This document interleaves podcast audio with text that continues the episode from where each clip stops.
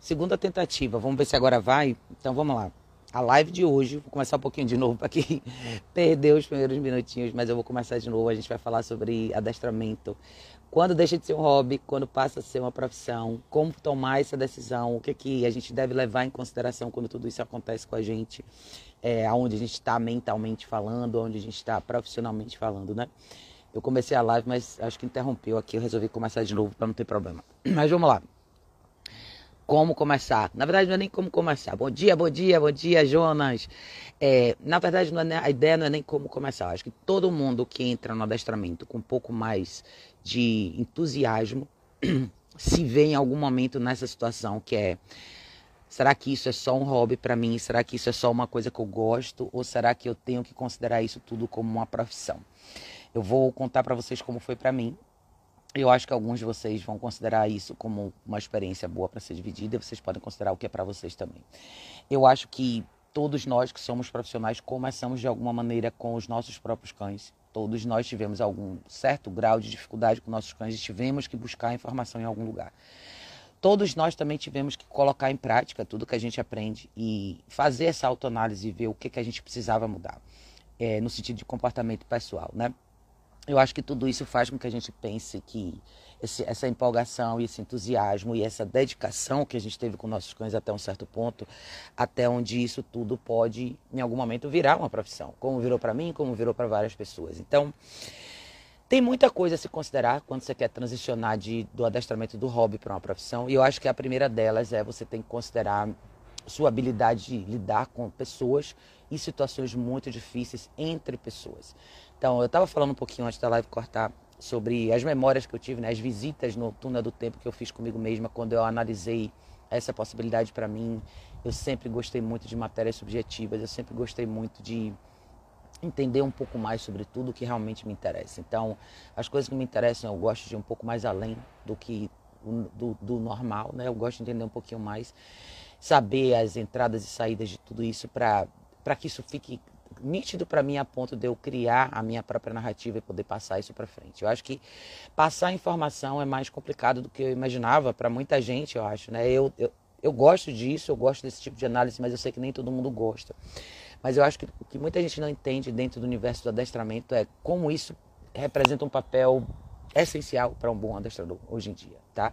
Eu acho que a gente não pode ver só o adestramento como a nossa habilidade de treinar cachorros. Treinar cachorros é um pedaço importantíssimo da equação. O outro pedaço é a nossa autoanálise a nossa habilidade de conectar com as outras pessoas. O mundo do adestramento, de forma geral, ele, ele é um mundo de modificação comportamental. Sim, existem facções diferentes do adestramento, pessoas que gostam de de truques e shows e campeonatos e competições e coisas desse tipo, mas no frigir dos ovos o adestramento ele se resume à modificação comportamental e sempre vai ser isso, tá? Não tem, não tem nada de diferente no universo real. Quando você transi, transiciona para o mundo do adestramento se torna um adestrador real, você vai entender que é isso. Não que as pessoas não treinem truques ou não façam competições ou não façam coisas diferentes com seu cachorro, mas quando você é chamado como um profissional, como um adestrador, você está sendo chamado para resolver um problema de comportamento. Tenha isso em mente, tá? Para você resolver um problema de comportamento, você sempre tem que olhar para todas as peças da equação, não só o cachorro. Então, as pessoas normalmente vão vir para você e vão falar que o cachorro tem, late demais para as visitas, ou ataca estranhos, ou não consegue ficar sozinho, ou tem ansiedade de separação, seja o que for. Esse é um lado da moeda para se analisar, o outro lado da moeda são as pessoas da casa, o convívio, como cada uma dessas pessoas vive e é como que você consegue entrar e influenciar essas pessoas e, e trabalhar essas pessoas mentalmente para que elas possam agir de uma maneira diferente com os seus cães. Lembrem o seguinte: talvez a grande diferença aí é quando você pega um cachorro para treinar, você já tem pelo menos a experiência do seu cachorro. Você sabe o que você teve que passar.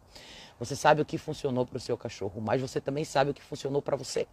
Então, agora você tem que saber o seu perfil de, de como ser humano, quem você é como ser humano e como você é diferente das pessoas que você possivelmente vai atender e aonde estão essas falhas nessas pessoas e como é que você pode elevar essas pessoas para um nível onde elas possam fazer a mesma modificação que você fez. Eu espero que isso esteja, fique claro para vocês. Por quê? Você pode atender amanhã um cachorro que tenha possivelmente o mesmo problema que o seu cachorro teve. Vamos supor, você tem um cachorro um pouco mais inseguro, você tem um cachorro que tem um pouco mais de dificuldade em segurar comandos de duração, ou um cachorro que normalmente fica um pouco mais assustado em ambientes sociais. Você sabe o que fez dar certo com seu cachorro considerando quem você é. Agora, se você pega um cachorro com o exato mesmo perfil do seu, com uma pessoa completamente diferente de você, tá aí a resposta para a sua equação. E eu acho que nessa parte, desse lado de cá, é onde existe um gap grande no universo do adestramento entre as pessoas que têm pouca habilidade de, de dissertar de ouvir, analisar, identificar e buscar resoluções para pessoas que estão em estados diferentes. Eu sempre comento com vocês nas lives que ao longo dos anos, né, talvez na última década, foi a década mais assustadora para mim no sentido de análise de pessoas. Eu vi as pessoas mudarem drasticamente a um ponto que muitas vezes eu não reconheço como as pessoas chegaram nesse lugar. E eu sempre falo que o efeito né, da personalidade, a conduta das pessoas tem muito a ver com todo o resto como as pessoas se comportam no resto do mundo, em, em outros aspectos, né? Então, o cachorro é só um reflexo disso. Nunca foi tão importante saber e entender o lado psicológico do ser humano. Se a gente quer de verdade fazer a diferença no mundo do adestramento. E esse é um ponto importante, tá? Sim, você pode entrar no adestramento e não pensar em nada disso e falar, ah, Raquel fala demais, é muita coisa, ela, eu não tenho necessidade de entrar nesse, nesse rumo que ela entra. E eu entendo, cada um faz do jeito que quer. Mas resultado de verdade você só vai ter quando você modifica a cabeça das pessoas. Só. Não tem outra alternativa, tá? Cada pessoa precisa de um elemento de motivação específico. Você muitas vezes precisa ouvir e reconhecer onde a pessoa está e entender até onde você pode levar ela o cachorro sempre vai ser um efeito disso, um efeito colateral disso. Sim, o cachorro pode ter uma base excelente, você pode fazer um super treinamento, e eu absolutamente recomendo, porque essa experiência todos nós temos que ter como adestradores. Quanto mais cães você treinar, melhor. É, dentro do formato que você se sentir melhor treinando, mas eu gosto bastante da ideia do treinamento intensivo, que é onde você conhece o cachorro de verdade, onde ele vive com você, onde você vai ter a oportunidade de ver coisas que você jamais teria se o cachorro estivesse só na casa do dono. Dito isso, atender o cachorro em sessões junto com a família é extremamente válido também, porque apesar do tempo ser mais curto com o cachorro, você tem mais tempo com a família, você tem mais chances de observar em cada situação onde você está desenhando o comportamento do cachorro, você está ao mesmo tempo em paralelo observando a pessoa e vendo como ela se comporta nessa situação quais são os momentos onde a pessoa retrai, quais são os momentos onde a pessoa coloca um bloqueio em situações específicas, onde muitas vezes ela nega a própria solução que está sendo apresentada ali.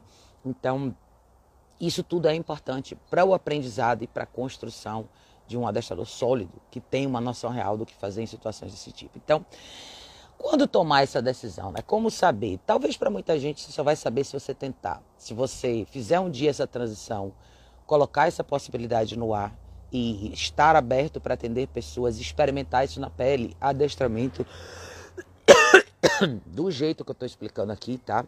Não é para todo mundo, porque exige muita paciência e você tem que estar tá apto a lidar muitas vezes com a ideia de voltar para estaca zero, porque você vai trabalhar uma família, um cachorro, essas pessoas vão levar, vai, vai ser sensacional, você vai ter uma sensação esplêndida e o próximo caso você vai voltar de novo para o mesmo lugar. Você vai se ver um milhão de vezes repetindo a mesma coisa. Você vai se ver um milhão de vezes falando sobre caixa de transporte, a importância da restrição. Você vai se ver muitas vezes falando sobre por que é tão importante a gente não permitir a interação livre dos cães com outras pessoas. Você vai se sentir um disco arranhado muitas vezes, mas ainda assim você tem que entender o valor disso, porque o seu trabalho está aí. Se essa informação, se não fosse necessário repetir essa informação com tanta frequência, sua profissão não existiria. Então, esse é um constante ciclo de, de renovação da sua própria habilidade e de refinar seu argumento para que ele fique cada vez melhor com as pessoas que você vem atender. Então, a pergunta aqui é: até onde vocês todos estão prontos para enfrentar esse desafio? É, a lidar com isso tudo, esses altos e baixos, os altos e baixos emocionais das famílias, que vão apresentar para vocês muitas vezes. Eu acho que muitos de vocês veem adestradores comentando sobre o suporte psicológico dos cachorros, do, dos donos dos cachorros, quando muita gente que você vai atender está hoje, ou já esteve, ou vai entrar em algum momento num, num, tratamento terapêutico por alguma razão, porque existem muitas, muitos altos e baixos emocionais que a pessoa passa e ela precisa superar tudo isso para que ela consiga ter um cachorro bem treinado. Então, eu acho que os bons os bons profissionais, os bons adestradores que vão se manter firmes no mercado, eles entendem tudo isso que eu falei agora e eles entendem que esse é o trabalho, essa é a profissão. Pode ser uma profissão maravilhosa, ao lado espetacular de trabalhar com cachorro. Eu acho que eu poderia colocar uma lista grande aqui, mas o primeiro lugar da lista para mim sempre vai ser uma coisa chamada autonomia. Uma vez que você masteriza essa arte de navegar entre os problemas psicológicos e emocionais das pessoas e, e treinar cachorros dentro desse universo, eu acho que você pode construir um, um, lado profissional esplêndido. Você tem autonomia de tempo, de horário, você pode definir o que você vai fazer, como você vai fazer, você pode construir seu conteúdo digital em paralelo exatamente do jeito que você quer que as pessoas vejam, o que vai ser mais produtivo e, e frutífero para todas elas. Então, Autonomia para mim sempre foi uma coisa gigante, sempre foi uma coisa que eu que eu sempre busquei muito em qualquer profissão. E eu acho que um bom profissional, um bom adestrador vai ter autonomia dentro dessa profissão como ele não vai encontrar em nenhum outro lugar. Você é dono do seu do seu formato de trabalho, você é dono do seu tempo, você consegue dedicar tempo suficiente para cada cachorro e cada família da maneira como você acha que é mais certo. E, óbvio, você vai aprender a cobrar de acordo, mas eu acho que isso aqui te traz satisfação. Muita gente quer ser feliz na sua profissão, né? A gente escuta muito isso. Eu quero, eu quero viver do que me faz feliz. Quando você é feliz no trabalho, você não sente que você está trabalhando. Não é exatamente assim, porque esse trabalho também demanda muito de você.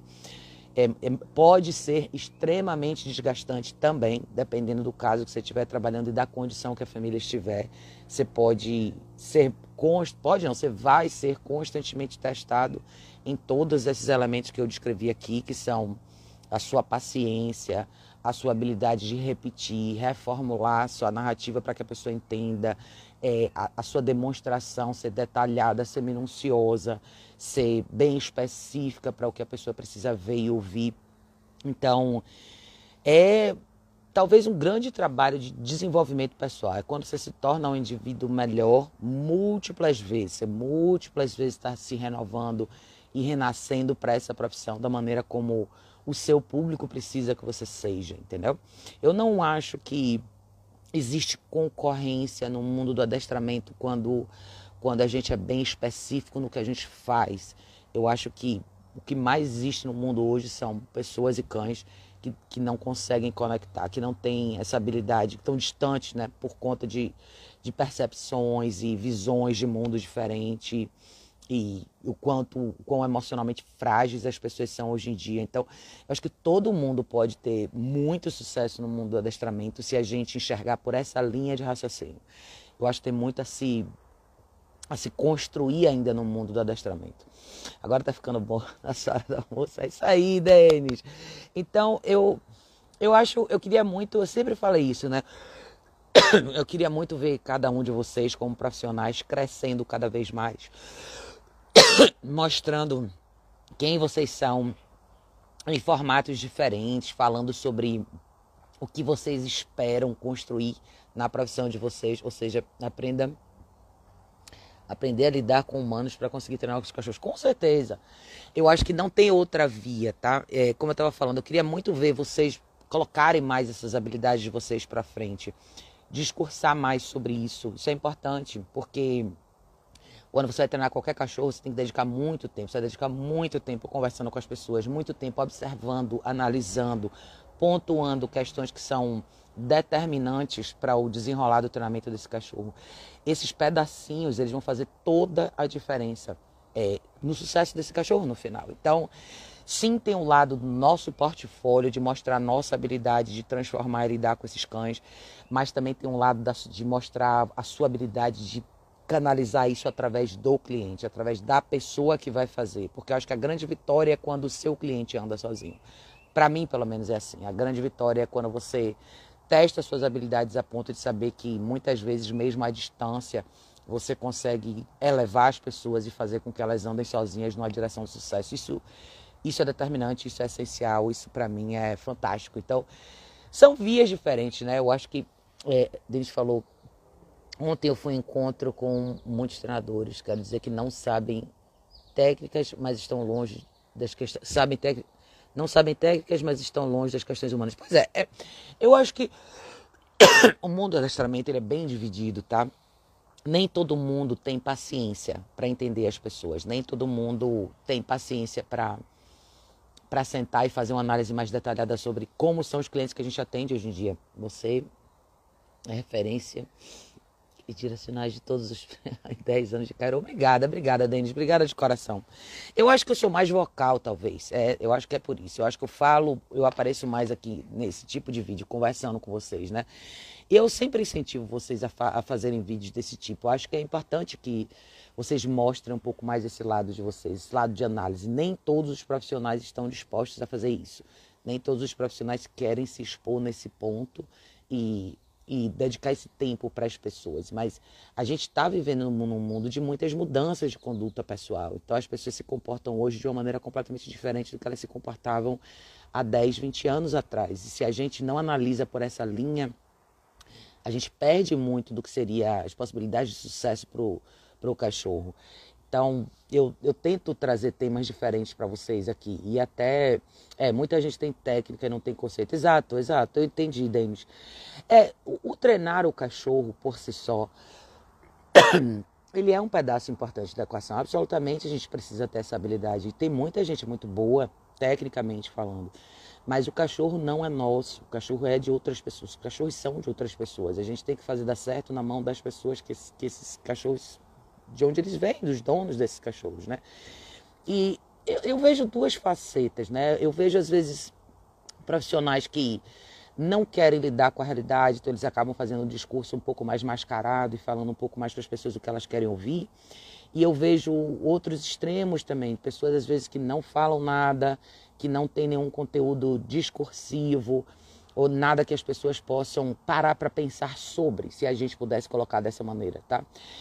Reflexão e introspecção é uma coisa que difere a raça humana de todo o resto das espécies do mundo. Nunca esqueçam disso. O que faz com que a gente esteja nessa posição superior é essa habilidade de, de refletir, introspectar, né? E eu acho que a gente tem que usar isso em toda e qualquer profissão. Se a gente usa isso dentro do adestramento, a gente consegue talvez enxergar coisas que a gente não enxergaria. Então, se você pensar assim, por exemplo, o que, que faz com que uma pessoa. Vou dar um exemplo genérico aqui para vocês. O que faz com que uma pessoa não tire, por exemplo, o cachorro da cama à noite? Dora, oh, Isa falou aqui: as pessoas precisam entender que eles conseguem fazer a mesma coisa que o adestrador faz. Exatamente, exatamente. Eu vou dar um, um exemplo aleatório para vocês. Vamos lá. Vamos pensar numa pessoa que tem problema em, em, em tirar o cachorro da cama à noite. Você tem que poder entender quem que é essa pessoa e por que, que essa pessoa tem essa fragilidade. E às vezes você tem que tocar nessa ferida, às vezes não, você tem que tocar nessa ferida, senão ela não vai entender. Você tem que fazer ela pensar e raciocinar sobre isso, senão não vai, não vai fazer sentido para ela. Senão ela vai estar sempre presa num conceito que está embaixo do seu nariz, mas você não quer falar sobre porque você não quer criar uma situação de desconforto. E você não pode ter esse medo quando você é um adestrador. Jonas falou que suas lives foram um divisor de águas na minha, na minha trajetória com o Jack. Foi a partir daquele momento que eu implementei mudanças internas que me deram resultados que eu precisava. Jonas, que maravilha. Obrigada por ter colocado seu feedback aqui, viu? O Jonas faz um trabalho fantástico com o Jack, gente. Acompanha a página dele. É, Denis falou, ainda vejo muito militarismo mesmo, estando longe disso. Mas a, a a casta ainda continua. Sim, senhor. Falei isso e paguei o preço. Pois é, Marlene, meu bem, um beijo. O que eu acho é assim, seja porque o cachorro está em cima da cama e a pessoa não quer tirar, seja porque o cachorro não fica dentro da caixa com a porta fechada, seja porque a pessoa não quer cobrar uma posição específica do cachorro quando ela caminha com ele, você tem que ter habilidade de tocar nessa ferida com o dono do cachorro. Não no sentido ofensivo, nem de colocar a pessoa para baixo, não é isso. Mas no sentido de expor a raiz do problema. No sentido de expor e colocar assim: vamos pensar por que, que isso está acontecendo com você. Você já parou e já refletiu por que, que isso é tão difícil para você? Você entende de onde isso vem e por que você sente isso? Como são suas relações com outras pessoas do seu círculo íntimo? Aonde que tá que esse elemento falta para suas outras para sua para sua relação com outras pessoas do seu círculo íntimo e por que, que você está canalizando isso tudo para o cachorro? Esse tipo de pergunta tem que surgir esse tipo de diálogo tem que existir, muitas vezes dentro de uma consulta, para que você possa implementar, muitas vezes até antes da gente pensar, ou em paralelo às sugestões de treinamento que vão surgir para esse cachorro em particular, porque porque senão não vai fazer sentido para a pessoa. Senão você e ela sabem que tem muito mais coisa por trás, só que nenhum de vocês está falando sobre isso. Então isso faz com que o treinamento fique só na esfera superficial e na hora de colocar em prática, o grande bloqueio vai ser aquele assunto que vocês nunca falaram. Então eu vejo isso constantemente na minha carreira, eu já atendi milhares de pessoas, eu vejo pessoas que têm problemas nos seus relacionamentos interpessoais, problemas no seu casamento, é, problemas familiares, problemas no trabalho, várias coisas que transbordam e fazem com que a pessoa fique emocionalmente mais vulnerável e fique numa situação onde o cachorro agora tem uma vantagem de se sobrepor a essa pessoa. Agora, corrigir o cachorro é muito mais pesado, porque agora a pessoa já tem essa outra lista de problemas que ela tem que lidar e ela não sabe como superar. Então, muita gente pode dizer, ah, Raquel, mas esse não é o trabalho do adestrador, essa pessoa devia ir para o psicólogo. Bom, se ela deveria ou não ir para o psicólogo é uma segunda questão. O ponto, ela está na sua frente agora e o seu papel é treinar o cachorro. O que, que você vai fazer? Você vai sair da situação e vai lavar suas mãos e deixar para lá, ou você vai de fato tentar resolver? Eu acho que você não precisa necessariamente ser um, um terapeuta para conversar com as pessoas. E isso é uma característica que a gente mudou muito como sociedade de, sei lá, de décadas para cá, mas talvez mais significativamente falando nos últimos dez anos para cá, porque nós deixamos de conversar como, como nós, como sociedade, passamos a falar menos uns com os outros, passamos a comunicar menos do que a gente sente, do que a gente pensa, do que a gente acha. Nós, nós somos automaticamente censurados pela nossa percepção e a gente acaba falando muito pouco sobre o que a gente acha de verdade. Então, as pessoas foram condicionadas a guardar muito para dentro e foram perdendo. Então, os diálogos hoje em dia, eles são montados, eles são superficiais, as pessoas não necessariamente se expõem falam o que pensam, o que querem, porque elas estão sempre achando que elas não podem falar ou elas vão perder alguma coisa e assim vai. Isso é muito perigoso dentro do mundo do adestramento, porque isso faz com que você nunca lide com um problema de verdade. É, Denis falou, Cris, que precisamos ter mais repertório em nossas conversas com proprietários. Explicar conceitos é mais difícil do que, ensinar, do que explicar, com certeza. oh, querida, obrigada. Obrigada de coração. Com certeza. Eu acho que para vocês abrirem um leque como bons profissionais, se eu tenho uma sugestão para todo mundo é, como o Denis estava falando, a gente precisa abrir o um leque né, de informação, a gente precisa poder ter vias e avenidas diferentes para explorar no que diz respeito a discurso e conversa. Leiam mais sobre outros assuntos. Essa é a minha sugestão. Leiam sobre outros assuntos. Leiam mais sobre coisas que envolvem comportamento humano de forma geral. Eu tiro muitos insights de muita coisa: filmes, é, séries, livros, artigos, notícias. Quando vocês pegarem qualquer coisa para assistir, sei lá, vou ler uma notícia X. Leia a notícia e pense um pouco. Não só leia, receba a informação, feche o livro e vá embora. Pense no que você acabou de ver. Pense no que você reflita um pouco sobre aquilo ali e tente criar paralelos e analogias com situações diferentes. Eu acho que esse é um treino que a gente faz com a gente mesmo para começar a ter um discurso um pouco melhor, mais refinado, mais profundo no que diz respeito a analogias de comportamento humano. Você pode pegar exemplos disso em absolutamente tudo: série de TV, filme, como eu falei, notícia, conduta em rede social. Para quem passa bastante tempo em rede social, vocês podem ver isso. Vejam o que as pessoas escrevem, o que elas falam como elas reagem às postagens dos outros, o que é dito, o que não é dito. Vejam o que chama mais atenção, vejam o que as pessoas expõem. Cara, a rede social é um excelente laboratório de, de, de estudo de conduta humana. Vejam o que as pessoas expõem sobre elas mesmas, vejam o que elas não expõem. Vejam pessoas que vocês conhecem no mundo real, como elas se comportam na vida real, como elas se comportam no universo social real e como elas se comportam em rede social. Isso traz para vocês, nossa, um conteúdo infinito para vocês trazerem e colocarem para os clientes de vocês em todas as suas consultas, em todos os seus atendimentos, porque os exemplos estão embaixo do nosso nariz, gente, todos os dias, todos os dias.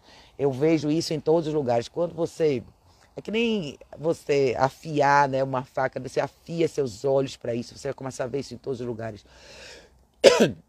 Sempre estou ouvindo podcast sobre assuntos diferentes, que no meio, de de vez em quando, eu compro, encontro uma informação valiosa. Com certeza, Isa. Escutem podcast sobre assuntos diferentes, escutem vejam vídeos sobre assuntos diferentes. Não fiquem só presos a coisas sobre cachorros. Tem um monte de gente muito legal no mundo que mostra conteúdo muito bacana em tudo que você imaginar. Então, seja estilo de vida, seja relacionamento, seja o que você quiser, entendeu? História, eu gosto bastante. Coisas que vão ser ficção, enfim, o que você quiser. Você vai sempre achar uma forma de argumentar um ponto de maneiras diferentes. Pronto. Isso é uma coisa importante. Então, pegue um tema que você gosta, pegue um assunto que você gosta e tente argumentar contra e a favor, tente descrever esse tema para pessoas diferentes e por aí vai. Então, é o nosso treino como profissional, nosso treino intelectual, que é como trazer uma informação diferente para uma pessoa diferente, que não está necessariamente tão aberta a isso. Como que eu faço isso? Como que eu faço isso acontecer? Então, eu acho que a avenida está sempre um pouco, e um pouco além do que a gente considera ser o normal. Mas eu acho que o mundo hoje é um grande laboratório de estudo. A gente poderia pegar como as pessoas se comportam em qualquer lugar hoje para analisar isso e avaliar muito bem e ter um bom resultado como profissionais. Eu acho que o mundo do adestramento ele é tão ele é tão orgânico, né? Treinar cachorros é uma coisa que vai estar tá sempre vai estar tá sempre em evidência, mas até um certo ponto vai ser vai ser sempre mutável, porque ele sempre depende de, da, da condição que o ser humano está como dentro da sociedade hoje em dia. Então a gente sempre vai precisar analisar todo o contexto geral para ver o que, que a gente traz daquilo ali para o mundo do adestramento. Então é uma profissão maravilhosa para quem gosta quem quiser ver, né, por esse ângulo que eu estou explicando aqui, quem quiser ver pelo lado filosófico da coisa, tem muita coisa que a gente pode melhorar, a gente sempre pode melhorar como, profissionais aqui e a gente pode trazer muita informação bacana para as pessoas que estão do outro lado. Então, eu acho uma profissão incrível, eu acho que pode ser muito valiosa, pode ser muito desgastante, pode tirar muito de você, mas pode trazer muito para você também. Como você vai saber? Testando, indo lá e fazendo. Então, para vocês que estão começando agora, Joguem duro, façam o melhor de vocês, testem as águas, vejam o que funciona para vocês, conheçam as pessoas e tragam feedback de vocês para cá. Eu acho que é legal a gente ouvir de vocês o que vocês acharam, né? Como são essas conversas, que tem muitos de vocês que vão se surpreender o quão bom vocês podem ser e muitos de vocês vão ver também que talvez isso não seja para vocês. E tá tudo bem, entendeu? Não tem problema. O importante é que vocês conheçam o outro lado do adestramento, conheçam como é sentar e lidar com a intimidade das pessoas e ver como o cachorro entra de verdade, como essa porta, né? essa, essa, essa ponte, né? Para a gente desvendar os mistérios da mente humana, se a gente pudesse colocar por aí, tá? Mas é isso, gente. É mais ou menos essa minha opinião. Acho que todos nós começamos no mesmo lugar, todos nós tivemos um cachorro em algum momento que não foi exatamente o que a gente planejou, mas levaram a gente para um lugar melhor. Então, no fim, ficando ou não na profissão, eu acho que a gente sempre tira coisas maravilhosas dela e a gente sempre aprende muito e a gente sai disso de uma maneira ou de outra muito melhor. Então, eu desejo uma sorte enorme para todos vocês, que todos vocês se dêem muito bem nessa profissão, joguem duro, arrasem e contem pra gente depois como foi, tá? Beijo, gente. A gente se vê em breve no próximo vídeo.